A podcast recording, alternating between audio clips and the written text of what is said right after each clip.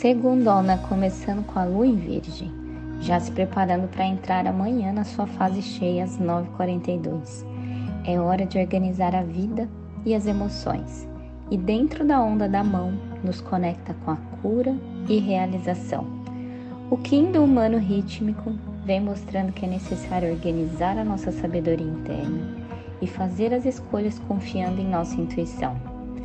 Hoje, apenas entre as 11h12 e 15h51, é um momento interessante para evitar conversas importantes, realizar compras e ter uma atenção especial no trânsito.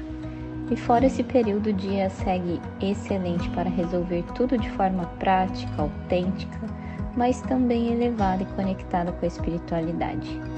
E já no clima de organização da semana, amanhã, dia 7, temos a Lua entrando em sua fase cheia e Saturno ingressando em Peixes. Os ânimos podem ficar um pouco mais exaltados. E caso você precise ter uma decisão ou conversa importante, é melhor observar o que vem por aí. E na quarta é um dia mais interessante para tomar decisões. Quinta-feira pela manhã e depois das 17 é ótimo para dar movimento e trazer resoluções.